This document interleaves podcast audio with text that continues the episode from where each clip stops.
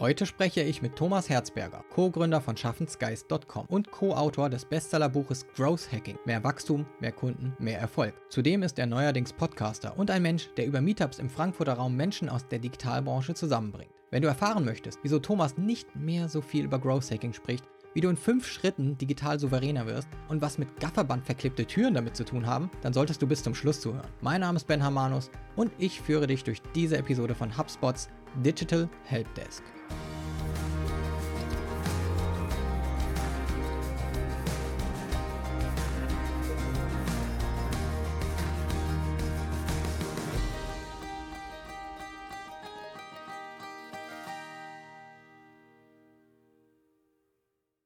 Willkommen im virtuellen Digital Helpdesk Podcast Studio. Heute mit Thomas Herzberger. Ei, gute wie.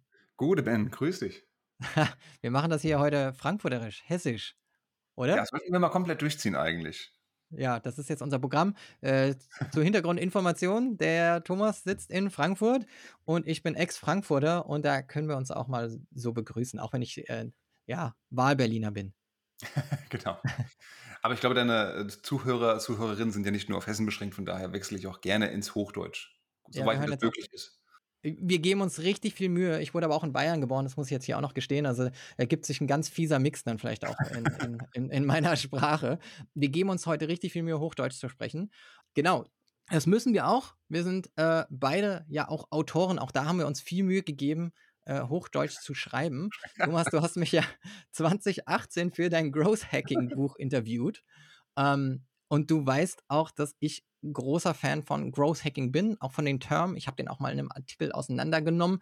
Mhm. Ähm, meines Erachtens äh, hat die Disziplin, zumindest unter diesem Begriff, aber hierzulande, also hier in Deutschland oder im Deutsch, deutschsprachigen Raum, wenn ich so sagen möchte, äh, nie richtig abgehoben. Und vor zwei Jahren, da hatte ich einen Workshop bei Sean Ellis, dem Begründer des Begriffs, der, mhm. den du ja auch kennst, ähm, und saßen im Workshop und äh, ja, da hat er das auch noch mal kurz bestätigt, dass es andere Länder in Europa gibt, wo man mit Growth Hacking sehr viel anfangen kann. Ich glaube auch im südlichen Raum von Europa, aber in Deutschland ähm, ist der Term nicht durchgestartet. Ähm, ist das richtig so? Ist es auch deine Wahrnehmung als Autor und Vertreter von Growth Hacking? Ja, nee, ist komplett falsch komplett, komplett falsch. falsch. Oh, Nein, Schlecht also, recherchiert. genau. Weiß nicht, welche Suchmaschine du benutzt, aber das ist absolut an der Wahrheit vorbei. Fake News.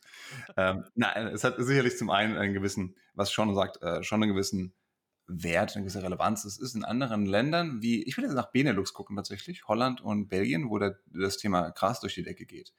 Hier in Deutschland ist es sehr, sehr interessant in den letzten Jahren. Wir sehen ganz starkes Wachstum im HR-Bereich es gibt ganz, ganz viele Stellenausschreibungen, wo Unternehmen, kleine wie große, nach Growth-Hackern oder Growth-Marketern suchen. Und nach wie vor ist es gerade in der äh, Startup-Szene auch sehr, sehr populär. Und zwar nicht nur populär der Begriff, sondern auch die Methodik. Ich darf selber äh, netterweise äh, viele Startups coachen und trainieren und sehe da eine ganz, ganz große Akzeptanz und Offenheit gegenüber, gegenüber dem Begriff. Und es gibt einige, und da vielleicht nicht ganz so viele, aber es gibt auch einige gute Initiativen innerhalb von größeren Unternehmen. Ich dürfte selber mal sprechen mit dem Nils Klammer von Toyota beispielsweise, der agiles Marketing, agiles Content Marketing für eine Kampagne betrieben hat. Oder äh, mit Yves Keller und Lukas Zumühle von Roche in der Schweiz ausgerechnet auch noch, die ja nicht gerade für, äh, wenn ich das mal mit mit allem äh, Respekt sagen darf, für schnelles, agiles Handeln bekannt sind die aber auch aus dem digitalen Marketing auch Growth Hacking nutzen mit ihren Niederlassungen in dem Ausland. So, hierzulande ist es aber im deutschen Mittelstand, in Konzernen tatsächlich noch nicht so ganz angekommen. Ja. Was meinst du, woran das liegt? Ist es so ein bisschen German Angst oder ist der Begriff Hacking irgendwie klingt das so gefährlich?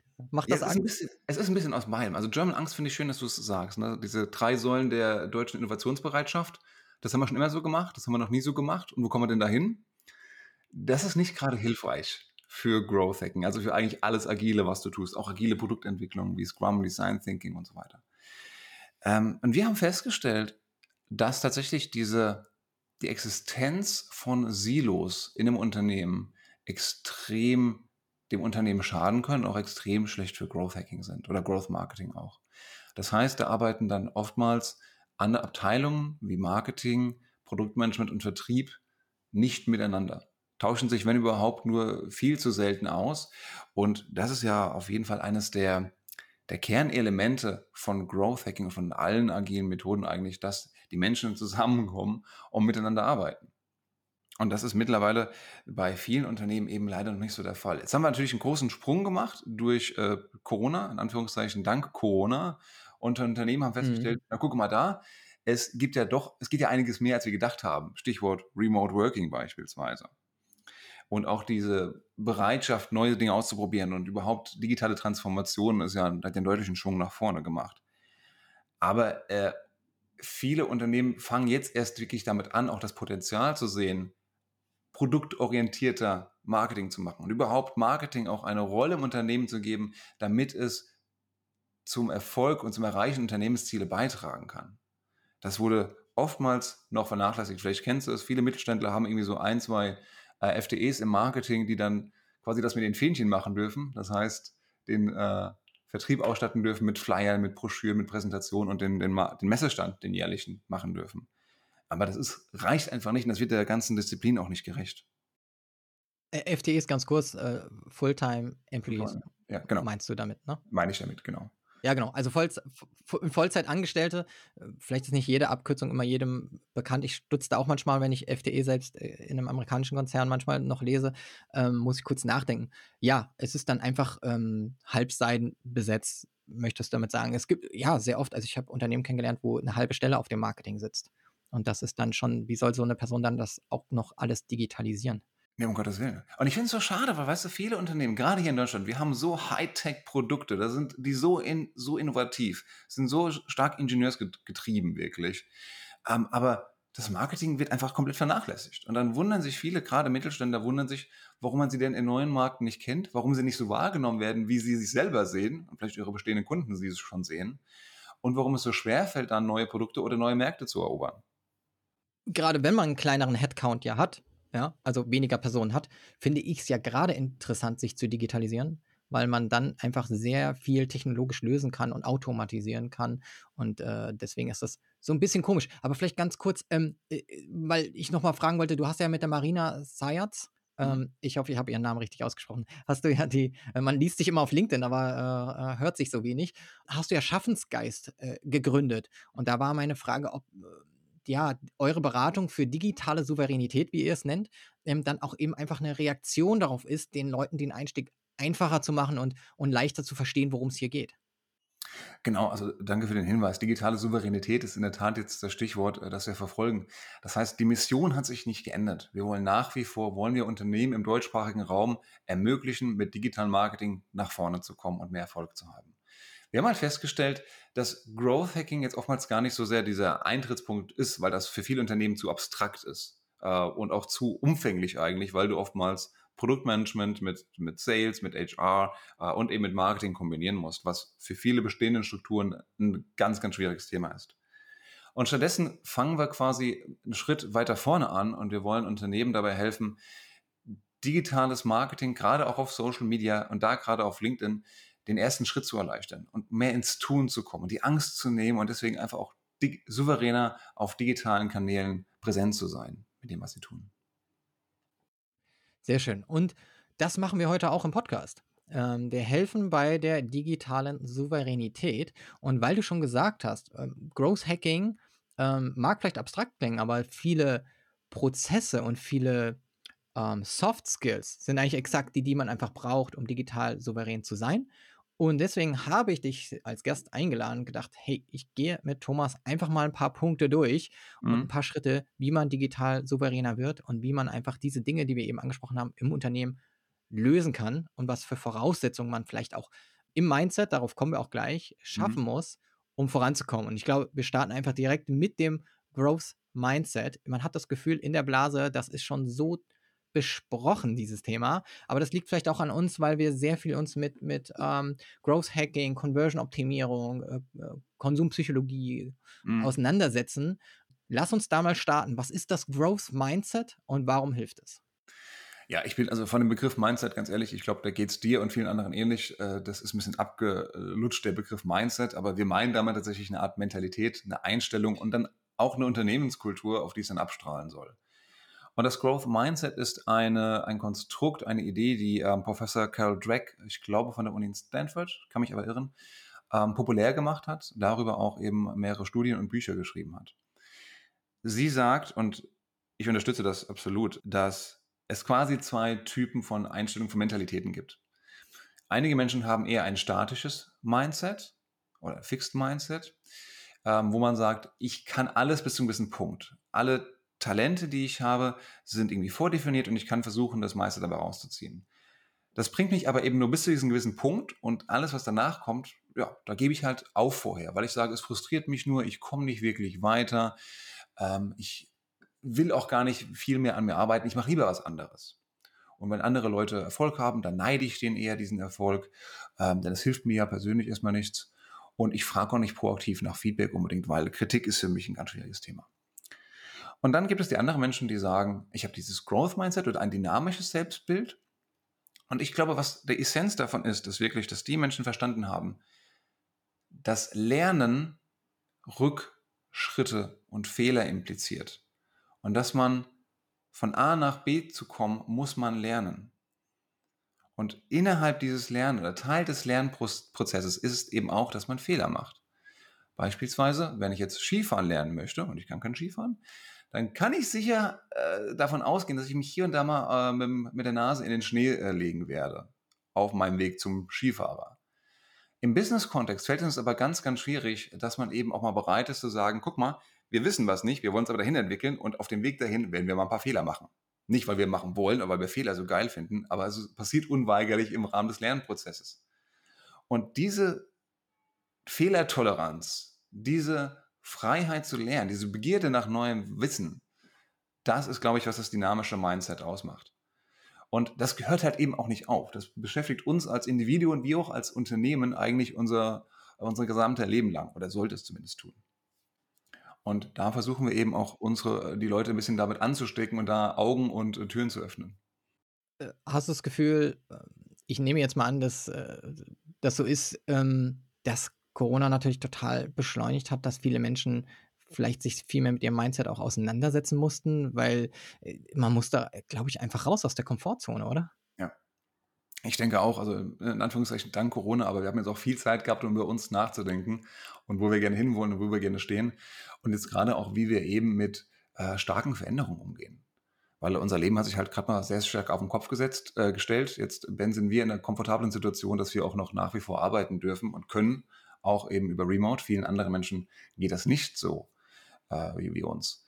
Und da ist halt auch eine Frage, wie schnell wir auf solche Entwicklungen reagieren können. Und auch hier, und deswegen, das macht eben auch dieses, diese Agilität, diese Dynamik aus, brauchen Unternehmen einfach auch eine Unternehmenskultur, die diese Dynamik erlaubt und die schnelle Veränderungen erlaubt. Und das geht damit einher, dass ich eben auch meinen Mitarbeitern vertraue, dass sie, auch wenn sie nicht bei mir präsent sind und ich sie nicht kontrollieren kann, auch einen guten Job machen daheim im Homeoffice. Und auch, dass sie äh, auf, äh, uns auf Social Media repräsentieren, wie sie es auf Messen oder Konferenzen ohnehin schon tun. Und ich gebe meinen Mitarbeitern die Chancen, die Freiheiten, die Möglichkeiten, unterstütze sie, dort aktiv zu sein und mich als Unternehmen darzustellen. Also auch die Chance geben, Fehler zu machen. Das heißt, man braucht natürlich auch eine positive Fehlerkultur, dass man eben die Leute von der Leine lässt, selbst ein bisschen loslässt, ein bisschen weniger irgendwie kontrollieren äh, möchte und auch mal ein bisschen Risiken eingeht, ne? Ja, also weniger Micromanagement, das hast du, glaube ich, gerade auch noch mitbegriffen. Das ist jetzt auch ein Punkt, den, glaube ich, viele Führungskräfte äh, lernen mussten, dass man eben nicht nur Präsenz ist, nicht gleichzeitig Produktivität, sondern man muss den Menschen vertrauen können. Ähm, und äh, dieses Loslassen, dieses Vertrauen haben, ist ein ganz, ganz wichtiger Punkt, den, glaube ich, jetzt viele Unternehmen gelernt haben, lernen mussten und auch nach wie vor noch lernen werden. Und ich hoffe, dass das wirklich auch ein nachhaltiger Trend ist, dass man eben auch Neuem gegenüber aufgeschlossen ist. Dass man natürlich auch mal sagt, hey, lass uns dann nochmal schauen, welche Kanäle denn unsere Zielgruppe eigentlich benutzt. Und vielleicht ist eben der ein oder andere Kanal da auch dabei, wo wir uns noch nicht als Unternehmen so wohlfühlen, weil wir keine Erfahrung haben. Aber lass uns das mal ausprobieren. Und zwar nicht im Sinne von, wir wollen gleich die ganze Weltherrschaft an uns reißen, sondern lass uns doch mal schauen, ob dieser Kanal ähm, einen kleinen Beitrag zum unserem Unternehmenserfolg beitragen kann und zwar, indem wir einen kleinen Test, ein kleines Experiment machen, das vielleicht nur ein paar Wochen, ein paar Monate lang geht, aber wo wir danach anschließend valide sagen können, schau mal, wir haben das und das gemacht, hat, hat uns das und das gebracht. Oder eben nicht. So. Im schlimmsten Fall haben wir was daraus gelernt und wissen, was wir sein lassen können. Und auch dieses Bewusstsein zu sagen, hey, wir sind in der Lage, alles neu mal auszuprobieren, aber wir müssen nicht, nur weil es jeder macht, weil es total trendig ist. Ne? Grüße an Clubhouse an der Stelle. Aber wir testen es einfach mal und geben eben eine, äh, diesem Kanal diese Möglichkeit, eine faire Chance zu sehen, ob es nicht eine gute Idee ist. Ich muss zu Clubhouse sagen, weil da ja auch immer die Diskussionen existieren, dass Leute, ja, alle sind draufgesprungen und alle haben da mitgemacht. Und ich finde, der kommt äh, mir zu viel Häme irgendwie immer mit, wenn Leute da draufspringen und das sofort irgendwie ausprobieren müssen, so nach mhm. dem äh, FOMO, dem Fear of Missing Out Prinzip. Ich finde es total falsch, dann auch da gehässig zu sein, sondern es könnte eine verpasste Opportunity sein, ähm, früh genug dabei zu sein. Und außerdem, äh, ich bin da auch reingegangen, ich war auch sehr früh da drin. Ich hatte das auch im, im, äh, in der zweiten Edition von Content Design erwähnt, ähm, schon mhm. Clubhouse und andere Sachen. Ähm, Finde ich es wichtig, daraus zu lernen. Und es geht gar nicht darum, Clubhouse zu erlernen. Es geht darum, mhm. zu erlernen, wie die, die Dynamik in so einem Kanal ist. Und jetzt sieht man ja, Facebook arbeitet äh, daran, äh, rollt das aus. Äh, Twitter führt es ein und, und stoppt jetzt die, die Fleets, also die Stories praktisch bei sich, aber setzt mehr auf Audio. Ja. Also alles, Link was man dann da gelernt hat in Clubhouse. LinkedIn auch bald. LinkedIn auch, also alles, was man in Clubhouse gelernt hat, nimmt man dann wieder mit. Das heißt, man ist einen Schritt weiter dem Competitor. Ich gehe mal kurz auf die Kanäle ein, weil du es jetzt schon erwähnt hast, ne? weil mhm. das ein wichtiger Baustein, glaube ich, auch ist, ähm, digitale Souveränität zu haben. Äh, ich habe da auch kurz im Growth Hacking Buch auch nochmal die Liste der Kanäle angeschaut, die ihr da kurz aufführt. Ich habe sie nicht alle äh, jetzt nochmal aufgelistet, aber nur mal kurz, da kommt vor, ne? Social, Paid Social, PR, SEO, Content Marketing, ja, SEA, also Paid Search, ne? Mhm. E-Mail-Marketing, Blogger Relations, Influencer-Marketing, Affiliate, Online-Events, Speaking, Podcasting und sowas wie Community Building. Und das mhm. ist nicht die vollständige Liste. Ne? Nee. Das kann einen ja echt auch ganz schön umhauen. Ja. Thomas. Volle Liste, muss man überall einen Haken hintersetzen, muss man überall mitmachen. Auf Oder Fall. nicht? Auf jeden Fall. Alles total auch meistern. Dann brauchst du für jeden Kanal mindestens einen Experten, wenn nicht mehr. Nenne ich gleich eine ganze Agentur dafür. Hör auf, die Leute schalten jetzt schon ab. Die, ja. die, hören jetzt nicht mehr zu dir beim Podcast. die haben gerade gestoppt. Nee, also, nee, tatsächlich. Ich meine, das, ich sage das kurz, das gehört für mich zum Thema digitale Souveränität. Auch ganz klar zu sagen, was muss ich denn nicht machen, weil es mir nichts bringt, weil ich keine Kapazitäten entsprechend habe oder eben vor allen Dingen auch, weil meine Zielgruppe dort nicht präsent ist. Dann soll ich es auch sein lassen. Stattdessen lieber Fokus auf die wenigen Kanäle, die ich richtig gut kann und die gut für mich funktionieren weil ich dort meine Zielgruppe erreichen kann. Und das gehört für mich ganz, ganz stark zum Thema Souveränität, zu sagen, nein, brauche ich nicht. Haben wir getestet. Vielen Dank. Wenn sich was ändert, testen wir es auch wieder, aber im Moment brauchen wir es nicht. Nur weil jetzt hier äh, es jeder andere macht. Bestes Beispiel dafür tatsächlich, schau dir mal die Webseiten der meisten Mittelständler an. Da findest du in der Regel unten im Futter äh, einen Link zu Twitter, zu Instagram, zu Facebook, zu, äh, zu LinkedIn, zu Xing und wahrscheinlich noch zu Google Plus. Und dann kannst du dir mal anschauen, wie gut diese jeweiligen Kanäle dann gepflegt werden. Und dann denkst du dir, okay Leute, dann spart's euch doch. Dann macht euch doch den Kanal zu, als dass ihr jetzt einen Poster habt, der irgendwie sechs Monate alt ist.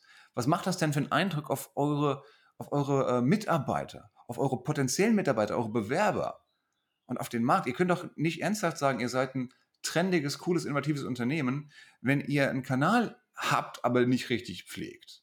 Dann lasst es lieber sein. Es ist vollkommen okay zu sagen, nee, danke, brauchen wir nicht. Wir konzentrieren uns auf Xing, auf LinkedIn meineswegen und haben einen richtig tollen Newsletter. Ich muss aber sagen, ich, ich kenne diesen Schmerz und ähm, ich kenne das, dass man so das Gefühl hat, oh, wir können doch da nicht, nicht sein. Also ich kenne das durchaus und man versucht es mhm. wirklich alles zu bewältigen und oftmals versucht man dann auch den gleichen Content überall auch ähnlich zu spielen, um den Arbeitsaufwand ähm, kleiner zu halten. Aber wir beide haben ja auch schon mal ein Gespräch gerade geführt wegen deinem LinkedIn-Buch mhm. ähm, und da hatte ich ja auch erwähnt, dass ich auch als Person, als Personal Brand in den letzten anderthalb Jahren entschieden habe, ich kann nicht alles, auch als Person nicht alles bespielen und muss auswählen, wo kann ich präsent sein und da auch dann richtig. Also, und präsent sein heißt ja nicht nur posten, sondern auch auf Posts reagieren, also auch mit der Community was machen. Ja. Ähm, von daher finde ich ganz gut, dass du sagst, man muss auch Nein sagen können. Also nicht eine Nein-Mentalität haben, Fixed Mindset, ja. sondern Nein sagen können. Und ich finde, das ist eigentlich äh, eine ganz schwierige Disziplin, die man meistern muss. Ja, ich glaube, wir haben uns vorher eben auch kurz über äh, Joe Belushi unterhalten, bekannter Content-Marketer. Und ich meine, er hätte auch gesagt, äh, do one thing right. Also finde eben diesen einen Kanal, der für dich gut funktioniert, den du gut bedienen kannst und mach den aber richtig, richtig gut. Und alles andere wird kommen. Und zumal, gerade wenn wir jetzt über das Thema Social Media Content Marketing sprechen, kannst du oftmals aus diesem einen Kanal auch noch viel Content rausnehmen und dann auf anderen Kanälen wiederverwerten. Dass wenn du beispielsweise eine tolle YouTube-Show hast, ähm, oder andersrum, bleiben wir jetzt im B2B, ähm, wenn du ein, ein tolles Event hast, dass du viel mit Video aufnimmst, wo du viele Experteninterviews hast, dass du das eben auch noch teilst und runterschneidest und dann auf deinen einzelnen Kanälen ähm, raushaust. Aber wie du es richtig sagst, es ist ja nicht nur einmal mit dem Senden äh, getan, sondern Social Media ist ja ein Kanal, da machen die Leute ja was ganz Dreistes, da antworten die unter Umständen und wollen mit dir ins Gespräch kommen. Und dann brauchst du natürlich auch die Kapazitäten und das Mindset, um diese Gespräche führen zu können. Was ich finde, ist aber die Essenz von Social Media, denn so schaffst du Vertrauen, so schaffst du Bekanntheit und so schaffst du dann auch ähm, gesunde Kundenbeziehungen. Genau, also finde ich super gut. Ähm, man sollte sich, wenn man sich seine Ressourcen anschaut, immer auch realistisch einschätzen können, was kann ich richtig gut bedienen.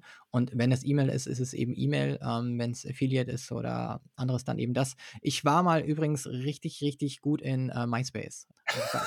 unter den, den, äh, den ein, wenigen Deutschen, ohne Scherz, ich glaube so, ich gehörte zu den ersten zehn Deutschen, die, glaube ich, auf der Plattform waren, weil ich habe dann gefiltert nach deutschen Leuten. Äh, und ich kam damals auch über meinen, äh, über Sport dort rein und da waren viele Leute aus Australien und in den USA schon drin. Und damals gar keine Deutschen, total irre und hatte da ein Netzwerk und dann habe ich da auch Kanäle aufgebaut und super gut für Brands genutzt. Und mhm. jetzt ist es weg, aber ich sehe es auch nicht als Verschwendung, sondern das, das, da habe ich vieles mitgenommen für Facebook und LinkedIn natürlich ja. in der Zeit. Ja, und ich finde, das gehört ja eben auch mit dazu, dass man versteht, schau mal, die Kanäle, die ändern sich. Genauso wie MySpace, StudiVZ, Google Plus, Second Life früher mal sogar nochmal. Ähm, das ändert sich, das kommt und geht.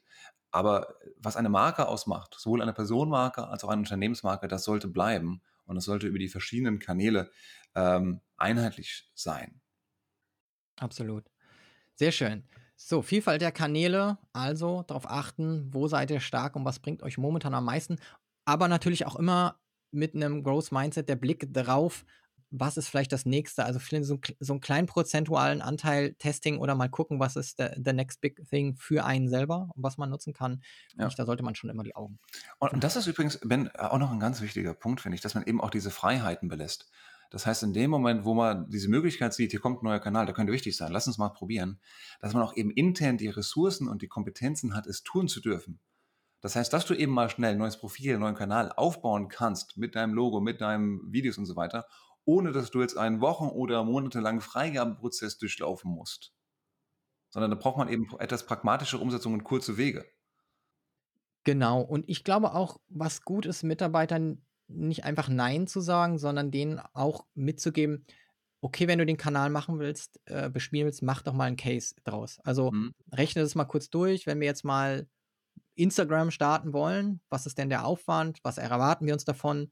Und dann kann ja auch ein Entscheider äh, sehen, okay, ist das irgendwo unterzubringen oder was können wir dafür nicht tun, wenn du jetzt diese Woche vier Stunden darauf verwendest, was können wir stattdessen nicht tun? Und, und derjenige muss dann selber entscheiden, ja, ist es das wert? Und dann, äh, ja, aber so hat jemand auch die Souveränität als Mitarbeiter, äh, mit zu beeinflussen und Vorschläge zu machen und vielleicht das auch testen und rechtfertigen zu können. Genau, und was du gerade gesagt hast, dieses Testen ist, finde ich dabei ganz, ganz wichtig. Nur weil man mal einen Kanal probiert, heißt es ja nicht, dass man sich auf drei, sechs Monate, sechs Jahre committet. Man kann ja vollkommen zu Recht mal sagen, lass uns doch mal jetzt einen Test machen oder drei Monate lang mehrere Tests fahren, um zu sehen, ob wir denn hier einen kleinen Effekt sehen können. Und das ist schon alles. Also testen und optimieren. Jetzt nimmst du, nimmst du mir eine Frage, die ich dir, dir eher so gegen Ende noch gestellt hatte, äh, schon vorweg. Optimierung. Optimierung ist, ist einer der Bausteine, die du auch im Buch aufgelistet hast. Mhm. Zum Schluss eigentlich eher, aber dieses ständige äh, Testen, Optimieren. Vielleicht möchtest du dazu noch ein bisschen was erzählen. Ja, bei Testen, Optimierungen sind meistens die Quick Wins zu holen. Das heißt, die Dinge, um schnell, effizienter und besser werden zu können. Äh, und das wiederum gilt dann sehr, sehr stark auch für bestehende Unternehmen. Es macht auf jeden Fall Sinn, sich immer wieder mal, mal kurz innezuhalten, um zu sehen, was tun wir denn aktuell schon? Und tun wir das nur aus Gewohnheit oder tun wir das, weil es richtig gut ist? Und dementsprechend soll es mir auch leichter fallen, dass ich hier eben noch Dinge ändern und optimieren kann, um dadurch einen positiven Effekt auf das Unternehmensziel zu haben. Beispiel, und ich glaube, da nehme ich dir auch schon noch eine Antwort, andere Antwort weg schaut euch doch bitte mal euren Unternehmens-Newsletter an. Den werden die meisten Unternehmen irgendwie schon haben. Und er läuft unter ferner Liefen und dann ist das irgendwo im Futter versteckt und ihr habt vielleicht ein paar hundert ähm, Abonnenten oder sogar Tausende und schickt denen alle, sagen wir mal, vier Wochen ungefähr das Neueste über euren, über eure Unternehmen. Warum? Weil das schon immer so war, weil das so läuft so weiter. So, schaut doch mal, ob es nicht was bringt, wenn ihr den Leuten einen konkreten Anlass gebt, den Newsletter zu abonnieren. Wenn ihr den Leuten empfehlt oder sie bittet, empfehlt uns doch weiter. Wenn ihr eine Willkommenstrecke baut und sagt, lieber Abonnent, schön, dass du da bist, hier ist, was ich erwarten in den nächsten drei, vier, fünf Tagen und Wochen. Ähm, und du kriegst von uns erstmal so ein paar tolle, tolle ähm, Newsletter ganz zu Beginn, um Vertrauen zu schaffen wo wir dir sagen, unsere besten Videos, unsere besten Blogposts, hier ist unser Newsletter-Archiv und hier ist es bei uns gerade ansteht. Unsere Stellenanzeigen findest du übrigens hier und so weiter. Und einfach mal auch schon mal diesen Funnel nochmal durchzugehen, also die Anmeldestrecke nochmal durchzugehen und zu optimieren, um zu sehen, wie ist denn da eigentlich die Conversion Rate? Unterschreiben die Leute da wirklich nur oder ähm, machen die auch den Double Opt-in? Und wenn ja, was machen die denn danach? Wie lange bleiben die denn bei uns? Lesen die unsere Newsletter überhaupt nochmal? All das sind Fragen, die ich, noch mal die ich mir regelmäßig stellen würde, um zu sehen, gibt es da nicht noch kleine Schrauben, an denen ich drehen kann, um einen großen Effekt zu haben?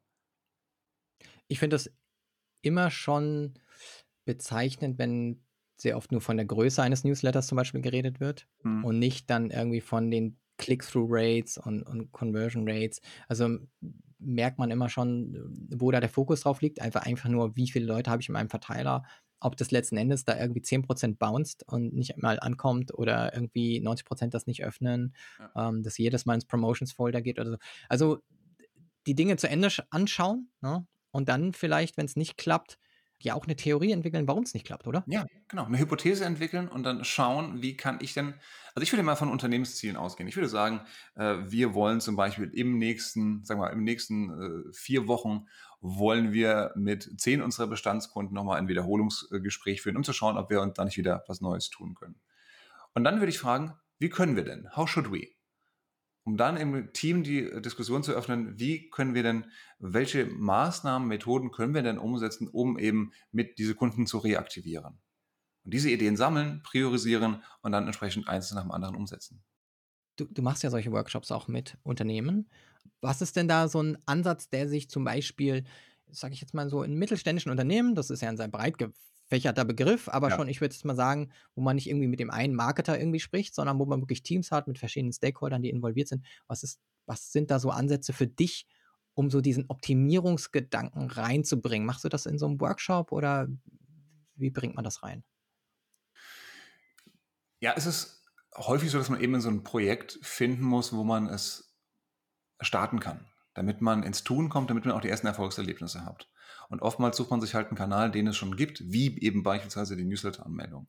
Oder wie ähm, gerade ganz sehr, sehr populär natürlich das LinkedIn-Profil, das auch irgendwie existiert, aber stark vernachlässigt wird und man sich wundert, ja, Herr Herzberger, wir machen hier ständig posten was auf unserer LinkedIn-Unternehmensseite, aber wir kriegen ja keinen Traffic darüber. Was machen wir denn falsch? Ja, Leute, das ist ja auch nicht da, damit ihr Traffic, Traffic bekommt. Das ist da, damit man ins Gespräch kommt, damit man bekannter wird. Das ist die Philosophie äh, vollkommen falsch. Und gerade auf LinkedIn ist gerade so ein gutes Thema eigentlich, weil viele Unternehmen halt sagen, uns fehlen Messen, uns fehlen Konferenzen und wird auch so schnell nicht zurückkommen, aber wir brauchen diesen Zugang zu potenziellen Kunden. Was können wir denn da machen? Um dann zu verstehen, ja, wir haben unsere Company-Page, die ist auch gut und schön, die ist auch richtig und wichtig, die müssen wir auch pflegen.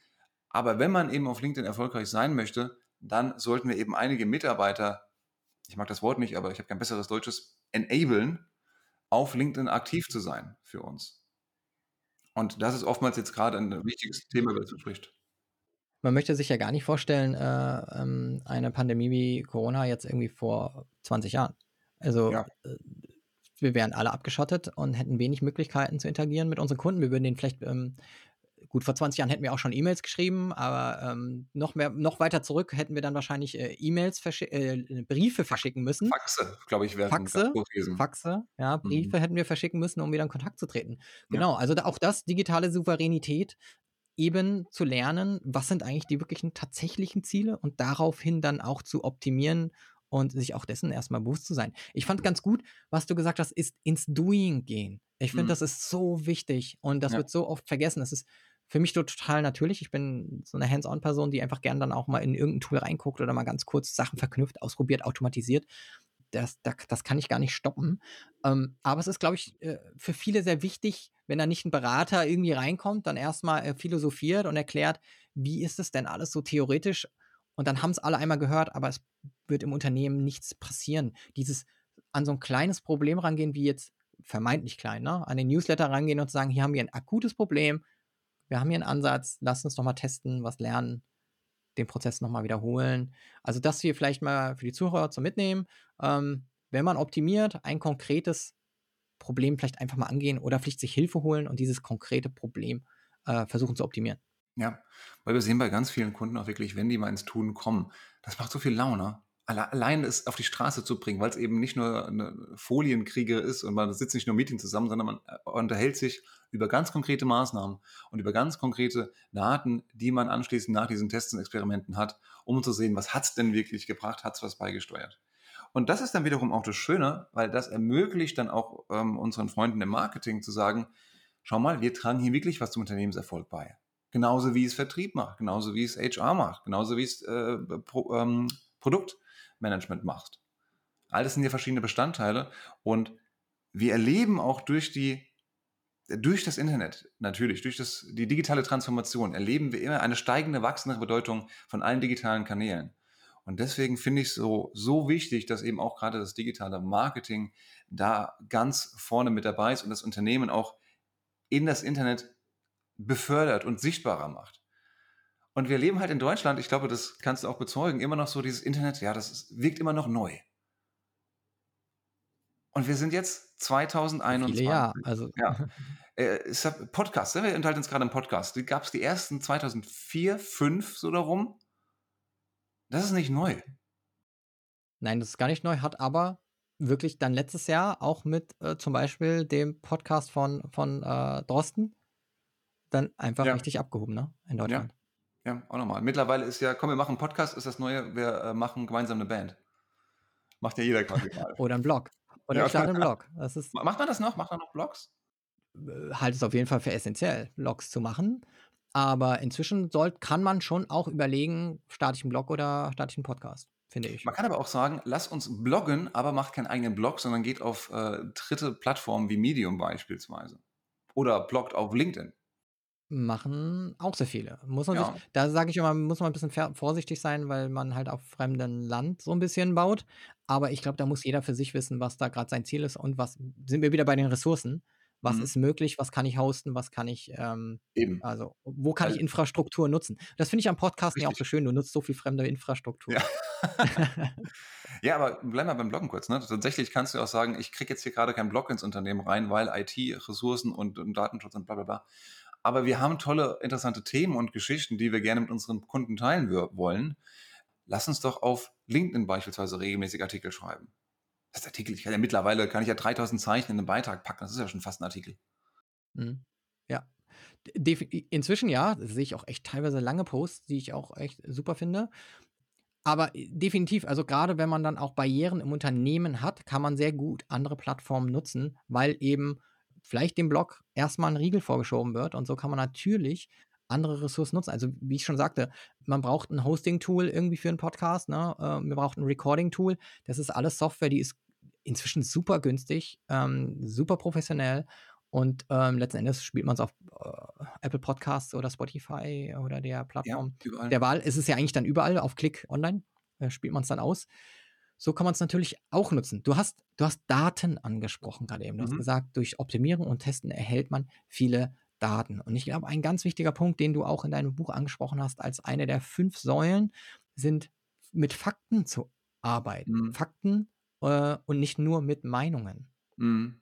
Wie, wie steht es da? Weil ich glaube, es gibt keinen Menschen auf der Welt, der nicht schon in einer Konversation äh, war, wo es am Ende darum geht, dass äh, es ein, ein, Krieg und Austausch von Meinungen war, aber eigentlich wenig, wenig faktenbasiert gearbeitet wurde und vor allen Dingen oft die Gefahr besteht, dass äh, der, der Hippo, wie er genannt Hippo, wird, ich genau, glaube, ja. steht für High, Highest Paid Person. Opinion.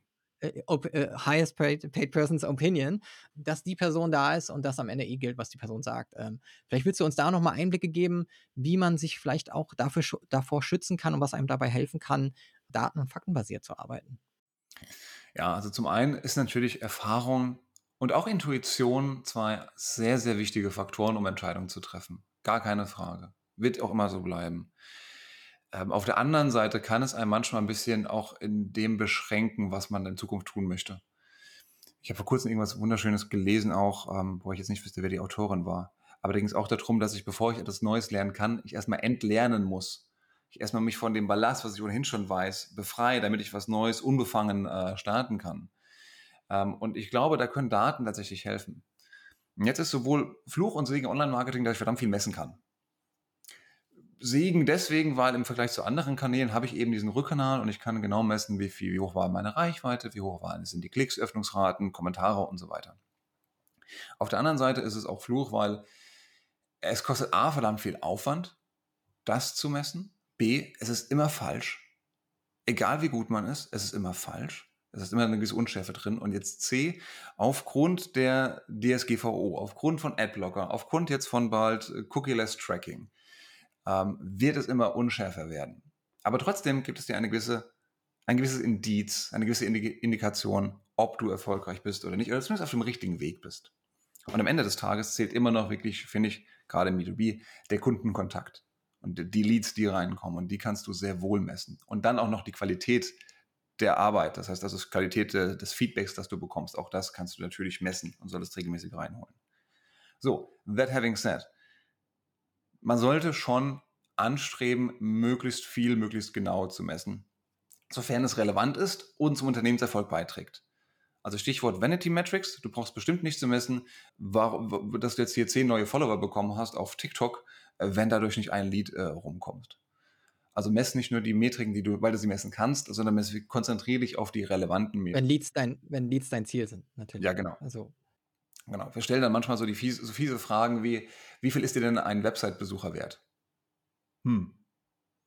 Da musst du halt wissen, wie viel von den Website-Besuchern irgendwie konvertieren und wie viel von deinen äh, Leads dann, deine Interessenten auch zum Kunden werden und wie viel so ein Kunde im Durchschnitt wert ist. Und dann machst du aber auf einmal ganz interessante äh, Diskussionen auf, weil du dann sagst, ach guck mal, das ist ja wirklich was wert, so ein Website-Besucher. Und auch die Reichweite, die ich vorher bekommen habe, die ist ja auch wirklich was wert.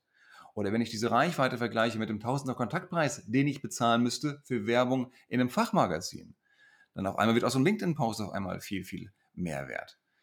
Und das wirklich macht es dann äh, ganz, ganz spannend und öffnet dann auch Türen, weil man sagen kann, schau mal, liebes, äh, lieber Geschäftsführer, liebe Geschäftsführerin, anstatt so eine Riesenkampagne zu fahren, wie wir es sonst immer machen, und viel Geld zu investieren und viel Energie und danach Daumen drücken, dass irgendwas bei passiert, Lass uns doch lieber kleinere Maßnahmen machen, Schritt für Schritt machen, aber die genau messen, damit wir dann, wenn wir eine große Kampagne fahren sollten, mit ziemlicher Sicherheit wissen, dass das ein Erfolg wird.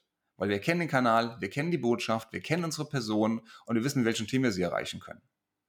Was rätst du, wenn es zum Beispiel um den, den Tech-Stack geht? Jetzt hast du mhm. irgendwie ganz kurz angesprochen, man muss, muss datenbasiert arbeiten langt es dann irgendwie in die Facebook Analytics zu gucken oder ähm, gehst du da beim, beim Kunden ins irgendwie ans, ans Herz und operierst da mal ein bisschen und guckst da mal rum oder machst den Kunden auf und sagst, okay, äh, wird schwer, irgendwie das alles ähm, durchzutracken, um dann am Ende faktenbasiert arbeiten zu können? Also ich würde immer versuchen, mit dem Kunden mich vorher darauf zu verständigen, auf wirklich die Ziele, die bei rauskommen sollen. Das ist in der Regel ist das äh, die Anzahl der Kunden, die Anzahl der Leads ähm, oder ähnliches. Das ist eine harte Währung natürlich und es macht es entsprechend schwieriger, auch die richtigen Maßnahmen zu bekommen. Ähm, aber ansonsten sollte man halt nehmen, was man, was man äh, bekommen kann. Natürlich sollte man kurz checken, ob äh, die internen Seitenanalytics über Google Analytics oder Matomo oder sonst irgendwas, ob die schon gut aufgesetzt sind, ob die funktionieren, ob ich zum Beispiel alle Downloads messen kann. Ähm, aber ich würde mich nicht davon abhalten lassen. Weil das Problem ist dann wieder, Stichwort Ressourcen, äh, dann kann es gut sein, dass ich aus irgendwelchen ja, Richtlinien oder Kapazitätsgründen eben nicht dazu komme, das Analytics so aufzusetzen, wie es sein sollte. So, dann will ich aber nicht sechs Monate lang warten, bis ich mal ins Tun komme, sondern dann mache ich halt pragmatisch irgendwas, wie du es gesagt hast, Ben, nehme ein Tool äh, vom Stack und schaue halt die Daten, die ich bekommen kann. Wissend, dass die nicht 100% korrekt sind, aber zumindest mir eine Indikation geben, ob ich hier einen Erfolg habe oder nicht. Und das ist meistens schon, was wir brauchen. Wir brauchen nicht die dritte Stelle hinterm Komma, wir brauchen nur eine grobe Richtung und muss es auch so benennen. Ne? Ich glaube, das Wichtige ist einfach, wenn man sagt, das ist die Datenlage, dann muss man auch die Schattenseite kurz benennen und sagen, das ist die Datenlage, aber, und dann muss man mit Wahrscheinlichkeiten arbeiten. Und äh, finde das auch okay. Also ich habe das oft so, dass ich irgendwas ausprobiere und es ist schwierig, es zu messen. Also ähm, gerade, wir hatten ja mal äh, ein Gespräch jetzt über, kürzlich über Influencer-Marketing und ähm, Brand Ambassadors und LinkedIn-Marketing, ähm, wie gesagt, weil du an dem Buch arbeitest, wo ich auch netterweise was zu beisteuern darf mit, mit ein paar Einblicken. Ähm, ich, ich danke. aber äh, auch da ist manches nicht messbar oder es wird noch professionalisiert. Und das ist mit Podcasting genauso. Mhm. Podcasting, äh, als ich vor anderthalb, äh, nee, vor einem Jahr angefangen habe damit, ähm, schwieriger als es jetzt ist. Es wird immer besser, es wird professionalisiert, aber man arbeitet mit dem, was man hat. Und wenn man momentan mit Downloads und anderen Dingen erstmal arbeiten kann, also ungefähr so wie, man fühlt sich so wie bei Blogging vor 25 Jahren so ein bisschen, was Ja. die Analytics angeht, dann ist es erstmal so, aber ähm, besser als mit gar keinen Daten zu arbeiten. Ja, eben. Ich meine, dazu kommt noch etwas, ne, gerade beim Thema Podcasting ist eigentlich der Brand-Effekt. Und der ist ohnehin schwierig zu messen, sofern du jetzt nicht gerade ein Malforschungsinstitut an der Hand hast und jedes regelmäßig dann irgendwie Updates fahren kann und den Markt fragen kann, kennst du den, die Marke oder das das Produkt? Aber umso toller ist es, dass wenn wir wissen, dass vieles von dem, was wir tun, von Menschen gesehen und wahrgenommen wird, auch wenn sie nicht gleich reagieren. Das heißt, es gibt, das kennst du vermutlich auch, Ben, dass Menschen dich ansprechen und sagen, ach guck mal, ich habe gesehen, ihr habt das und das Produkt gelauncht. Oder ich habe gesehen, du warst da und da äh, auf Reisen und hast mit dem und dem gesprochen, total interessant. Und dann denkst du dir, what? Ich, ich wusste noch nicht mal, dass du überhaupt auf dem Kanal bist. Ich habe von dir weder ein Like noch einen Kommentar oder sonst irgendwas gesehen. Ich habe nur einen Beitrag von dir gesehen. Ja, ja, aber ich, ich, ich folge dir. Ich schaue mir das alles in Ruhe an. Und du hast so viele Leute, die einfach nur quasi mitlesen oder mitzuhören. Und irgendwann merkst du so, so ein bisschen kleinen Ripple-Effekt, dass du denkst, oh, hier und da hast du was verändern können, hier hast du Leute erreicht, auch wenn du das nicht hast messen können. Aber dieser Branding-Effekt ist halt trotzdem, hat trotzdem stattgefunden. Und da gilt es halt, glaube ich, sehr, sehr sensibel dafür zu sein. Definitiv. Also gerade weil das Quantitative da manchmal schwierig ist, ähm, halte ich dazu an, also auch gerade wenn wir zum Beispiel Events machen oder durch Podcasten, ähm, dass wir uns so Sachen, die über E-Mail, über LinkedIn reinkommen, wo mal jemand sagt, hier, ich habe euren Podcast gehört, finde ich super toll oder ich habe Mhm. die Idee. Ähm, wir teilen das inzwischen dann auch in einem gemeinsamen Slack-Channel, äh, was wir an äh, Podcast-Feedback kriegen. Mhm. Einfach um das zu sammeln, weil wenn es mal wieder irgendwie wir ein Reporting haben wollen oder so eine Jahreszusammenfassung machen oder ein internes Wiki schreiben, dann hat man diese Beispiele und die sind auch wichtig, dass man dann irgendwie äh, fünf Entscheider hat, die mal über LinkedIn gesagt haben, vielen Dank, dass ihr Woche für Woche diesen Podcast macht. Das ist Mhm. auch, auch eine Kennzahl, die man einfügen kann. Das ist sehr qualitativ, aber es ist auch wichtig, das zu sehen und ist auch eine Form von Daten und Informationen. Aber man trägt dann eben zusammen, was man ähm, aus beiden Welten hat, qualitativ und quantitativ. Ja. Übrigens, ich, ich finde, was du damit implizierst, ist auch ganz wichtig, so eine gewisse Transparenz im Unternehmen ähm, herzustellen. Das heißt, wenn immer irgendjemand irgendein Feedback vom Kunden bekommt, das kann im Vertrieb sein, das kann im Customer Support sein, das kann im Marketing sein, um das dann mit anderen zu teilen, damit es relevanter wird, das finde ich ganz, ganz wichtig. Auch gerade hinsichtlich Unternehmenskultur. Weil dann merkst du auf einmal auch, wow, das Projekt, das ich jetzt, das Produkt, das ich jetzt, äh, an dem ich mitgearbeitet habe, guck mal, es kommt dem Markt total gut an. Weil du ein Feedback aus dem Vertrieb, aus dem Vertriebsgespräch bekommen hast. Das stand nirgendwo, das hat der Vertriebler mitbekommen, aber teilt es einfach. Oder eben im Marketing, wie du sagst, schnappt jemand auf, ey, ihr macht übrigens einen super guten Podcast. Und ich habe schon drei Freunden davon erzählt.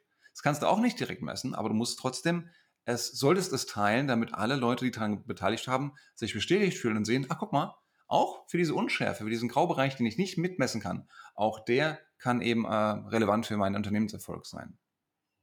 Absolut. Und da habe ich auch noch ein gutes Beispiel aus der HubSpot-Welt. Ähm, unser CEO, Brian Halligan, ähm, der teilt äh, sehr gerne Feedback, das ihn erreicht von ähm, Kunden Mhm. äh, oder neu gewonnenen Kunden, aber auch teilweise von Bestandskunden. Mhm. Ähm, teilt dann diese E-Mail und in der, das ist dann eine E-Mail, die eigentlich an vielleicht ein, ähm, vielleicht ging diese E-Mail auch ähm, vorher oder sie involviert jemanden, der zum Beispiel mit Customer Service arbeitet.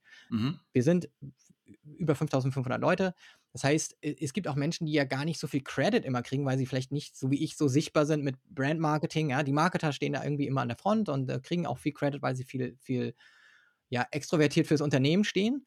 Aber es gibt ganz viele Menschen, die so einen äh, extrem guten Beitrag im Unternehmen leisten, dass wir unsere Kunden haben und auch ehrlich gesagt mein Job gesichert wird, weil Leute sehr gut im Vertrieb sind und sehr gut im Kundenservice, also Kunden zu halten, damit wir wachsen können.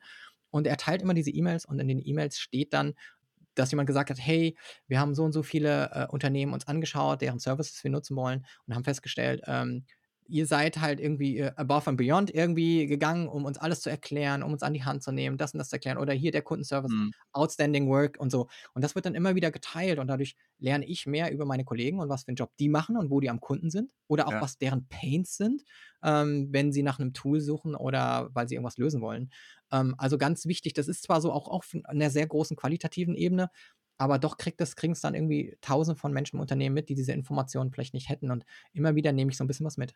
Ja, und wie du es richtig sagst, das hat halt Auswirkungen. Es hat auch einen Ripple-Effekt ähm, Ja. ins Unternehmen rein, weil du genau wie du es jetzt sagst, du lernst dadurch die Probleme der Kunden noch besser kennen. Das hilft dir dabei, vielleicht jetzt Themen für einen Podcast besser auszusuchen oder Headlines besser zu schreiben. Im Vertrieb hilft dir das dabei, deine Broschüren, dein FAQ besser auszuarbeiten. Im Customer Support hilft dir das dabei, besser zu priorisieren, worauf du den Fokus legen solltest und was du schon an Hilfsmaterial bereitlegst. Und, da, und dieses Geschichten teilen im Unternehmen und auch dann Geschichten erzählen, das ist übrigens nochmal ein anderer super Hebel, äh, Storytelling. Ähm, das kann natürlich auch äh, so intern auch extrem guten Effekt haben, weil das macht auch Unternehmenskultur aus, die Geschichten, die man sich selber erzählt. Da, da, das ist so ein bisschen der, ähm, das, was seit Abertausende von Jahren funktioniert, ist das Lagerfeuer ja. äh, an dem alle sitzen und das geht natürlich auch per E-Mail an Tausende von Mitarbeitern. Das, wie du gesagt hast, Storytelling, meine, auch meine große Leidenschaft, da zu sitzen und Geschichten erzählen, weil Geschichten bleiben im Kopf, die bleiben vielleicht eher haften, als zu sagen, das äh, sind, äh, ist gerade der Net Promoter Score, ähm, sondern das äh, hier ist eine Story und die bleibt natürlich haften und die, die unterstützt auch dieses positive Gefühl natürlich für mich, äh, im, im, Unternehmen zu sein und äh, genau. kundenorientiert zu arbeiten. Und jetzt kommt's. Genau. Hier ist die Überleitung Jetzt zum letzten Baustein der Säulen und die letzte Säule, die wir noch nicht besprochen haben. Und eigentlich rollen wir es gerade von hinten jetzt auf, ist nämlich ganz vorne muss eine Sache stehen und das ist die Kundenorientierung. Genau. Und weil die so wichtig ist, besprechen wir sie am Ende, damit nur noch die Hörer, die bis jetzt dabei geblieben sind, davon profitieren. Die werden jetzt belohnt, genau. genau. Alle, die bis hierhin zugehört haben, ihr kriegt ja. jetzt den letzten, wichtigsten Baustein. Ja. Nein, Kundenorientierung ist, glaube ich, jetzt gerade auch, auch wieder während Corona ist das noch wichtiger geworden, ähm, dass wir sie, uns ausrichten müssen daran, was unsere Kunden wollen und welche Probleme sie haben. Und gerade auch Unternehmen, die schon länger am Markt sind, die haben oftmals gar nicht mehr diesen Fokus auf das Unternehmensproblem. Und wenn man sie dann fragt, ja, was, welches Problem löst ihr denn? Wie Problem lösen? Wir machen halt Schrauben. So. Und? Da haben wir zwei, äh, drei Preisklassen und mehrere Größen. Passt schon. Die Leute kaufen es. Ja, aber welches Problem löst ihr denn dabei? Was machen denn eure Kunden mit euren Schrauben, um bei dem Beispiel zu bleiben? Ja, weiß ich nicht. Hm. Vielleicht wäre das ein Ansatzpunkt, wo du sagst, ja, das macht Sinn, ne? das könntest du irgendwo im Vertriebs- oder Marketinggespräch mal aufnehmen, welches Problem du denn wirklich löst. Und da äh, ben, bin ich aber auch wieder beim Thema Mentalität oft, und ich habe es auch schon selber bei Projekten erlebt, dass wir im, und ich sage jetzt mal, wir Marketer oftmals eine Angst haben, unseren Elfenbeinturm zu verlassen und das Kundengespräch zu suchen. Das haben Gott sei Dank uns viele Startups voraus, weil die können nicht anders, als raus vor die Tür zu gehen, um mit, sich mit Menschen zu sprechen, welches Problem sie denn haben und wie sie das lösen können. Wenn ich das, wenn wir das machen wollen im bestehenden Unternehmen, kommen einem dann so, ich gebe dir gerne ein Beispiel dafür. Ich hatte es einmal in, äh, beim Unternehmen vorgeschlagen, lass uns doch mal Bestandskunden zum Frühstück einladen, einfach damit wir erfahren, warum sie, sind sie denn unsere Kunden. Also ein bisschen Value Proposition challengen auch. Und äh, also sprich, ne, ins Büro einladen, Frühstück machen, vielleicht ein kleines Stück äh, Sekt und dann können wir die mal mit denen ins Gespräch kommen, ganz entspannt. Und dann ging es los. Wie ist das denn da mit der Sicherheit? Wen laden wir denn da ein? Ähm, wie alt dürfen die denn sein? Brauchen wir dafür ein Marktforschungsinstitut? Brauchen wir dafür einen externen Berater? Ähm, wer hat denn das Budget dafür? Wer bezahlt denn die Brötchen und den Sekt eigentlich? Wie werten wir das denn anschließend aus? Machen wir das regelmäßig oder nur einmal? Und wie hat das dann Auswirkungen auf das? Und, ne? Wieder typisch deutsch bevor du auch nur einmal an den Vorteil denkst, fallen dir zehn Probleme ein. Und dann lässt es lieber ganz sein, weil es ist ja alles so, ach so kompliziert. Und stattdessen mal pragmatisch, unkompliziert zu denken, hey, lasst uns mal bei nächster Gelegenheit mit ein, zwei Kunden sprechen. Möglichst persönlich auch noch, um zu schauen, wie wir denen denn gerade helfen und wie wir denen noch weiterhelfen könnten. Daraus würde sich für uns noch mehr Mehrgeschäft äh, vielleicht ergeben, als jetzt mit einer äh, Anzeige im Fachmagazin. Ja, definitiv. Also ich finde es ja gut, wenn man sofort die, wenn man die Roadblocker irgendwie erkennt, aber so einen Solution-Focused Ansatz hat, also lösungsorientiert draufschaut und sagt, okay, was sind die, die Challenges, um es umzusetzen, aber mit dem Ziel im Kopf ist, umsetzen zu wollen und nicht mit dem ja. Ziel, nur alle Gefahren zu benennen, damit man ja schön äh, viel Gaffertape an die Tür macht und nicht, die, die, die nie mehr wieder aufmacht. so, also, und das ist, finde ich, ist einfach, es ist okay. Ähm, ich finde das äh, auch in allen möglichen Workshops oder egal was man macht, so als Gruppenmeeting, immer okay, wenn einer sagt, hier, ich hebe hier die Red Flag. Aber ich finde es immer ein bisschen schade, wenn das eigentlich immer so die Rolle, nur jemand die Rolle einnimmt, dessen immer zu sagen, ja, äh, deswegen sollten wir es nicht machen oder Vorsicht, Vorsicht, sondern das ist die Gefahr, so können wir es lösen, kann man ja gleich mit nachschieben. Genau. Und da ein kleiner Tipp vielleicht auch für äh, alle Hörer und Hörerinnen.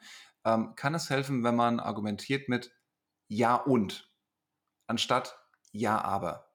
Weil bei Ja und öffnen sich auf einmal ganz viele neue Möglichkeiten und Lösungswege, wohingegen bei meinem Ja aber, das, wie du es gerade beschrieben hast, das Gaffertape rausholt äh, und irgendwas zuschließt. Und dann machen auch die Leute wirklich auch mental dicht. Ganz also ganz wichtig, Ja und und nicht Ja aber. Übrigens, äh, ja, und ich habe übrigens auch noch was äh, zu sagen. ich wollte noch mal kurz zu ähm, du hattest ja zu diesem Neudenken noch mal kurz äh, vorhin was gesagt. Also ähm, Dinge neu denken und Unlearning. Also Mhm, praktisch, äh, ja. äh, ich höre gerade ein Hörbuch, es hat mich nämlich daran erinnert und ich musste das jetzt schnell rauskramen. Think Again heißt das von Mhm. Adam Grant.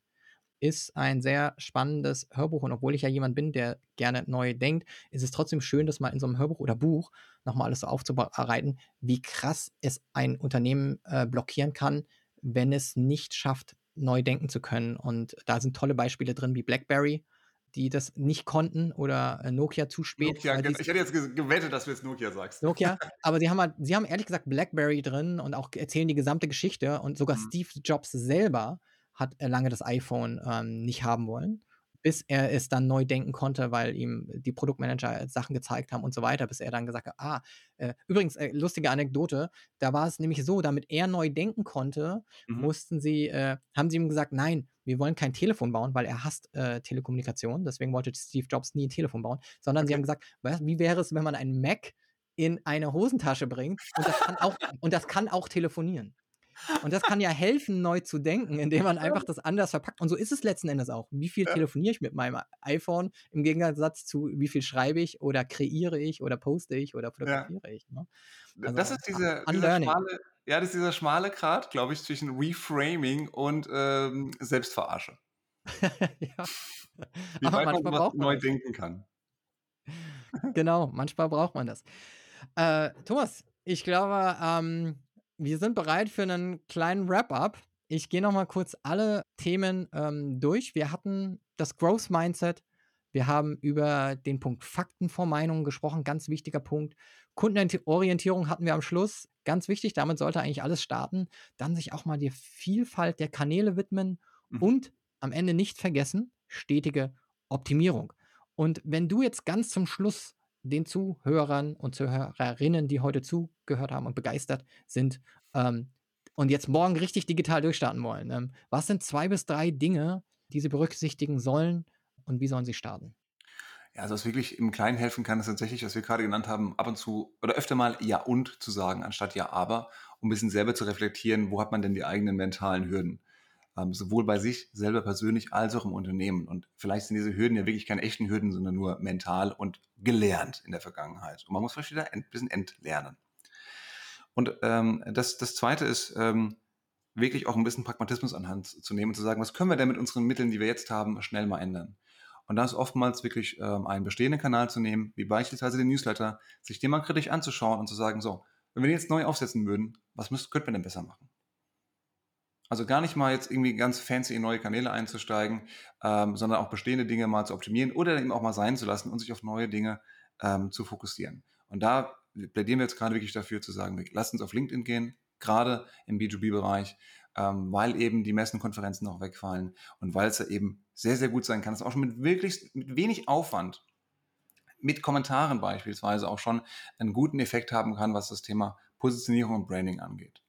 Das heißt, ich muss gar nicht jetzt eine riesen Corporate Influencer Strategie in meinem Unternehmen aufbauen. Es reicht wirklich schon, wenn zwei, drei ähm, Mitarbeiter im Unternehmen auf LinkedIn etwas aktiver sind. Die müssen nicht den Space dominieren, aber ein bisschen mehr Aktivität zeigen, ein bisschen mehr vom Unternehmen teilen und mit den Leuten ins Gespräch kommen.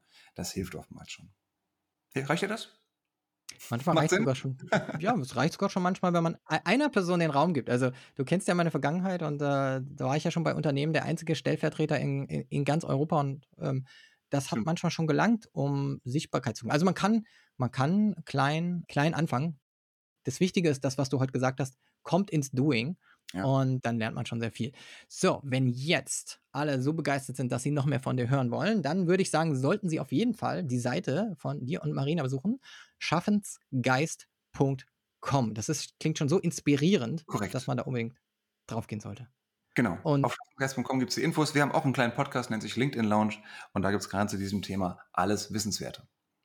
Sehr schön. Und ich finde, hm, es kam ja jetzt auch noch mal in der zweiten Aus Auflage raus. Auch noch mal Mhm. kurz Shoutout an Sandro Jenny, mit dem du zusammen das Growth Hacking Buch geschrieben hast. Ich habe es wieder rausgekramt, gefällt mir Hm. super gut, ist auch einfach, äh, hat viele bunte Bilder. Ich ähm, mag das immer nicht. Äh, Ich meine das im absolut positiven Sinne, weil ich es immer schade finde, wenn, ähm, wenn das alles nur grauer Text ist. Äh, ähm, äh, Don't Tell Show. Also da sind sehr viele geile Beispiele drin und es ist eigentlich echt wirklich, ähm, wenn man allein schon das Buch durchguckt, hat man tausend Ansätze, was man irgendwie morgen ausprobieren kann. Also wirklich, das ist eine kleine Checklist. Ähm, Schaut euch auf jeden Fall das Buch an. Stellt euch darauf ein, dass Thomas bald mit einem LinkedIn-Buch. Wann kommt das eigentlich? Dauert noch ein bisschen, ne? Wir beeilen uns, dass es noch dieses Jahr 2021 rauskommt. Also schreibt es jetzt schon auf die Weihnachtswunschliste. Also da spätestens äh, solltet ihr es haben können. Genau, also schaut auch noch mal nach dem Buch. Ich lese noch mal kurz den Titel vor. Growth Hacking, mehr Wachstum, mehr Kunden, mehr Erfolg. Das klingt vielversprechend. Thomas, danke, dass du heute hier warst und Rede und Antwort gestanden hast. Ähm, hat mich gefreut, mit dir eine Session zu haben. Und äh, ich hoffe, wir sehen uns bald mal wieder in meiner ähm, Heimatstadt Frankfurt äh, auf den Appler. Sehr gerne, Ben. Danke für die Einladung. Bis dann. Ciao, ciao.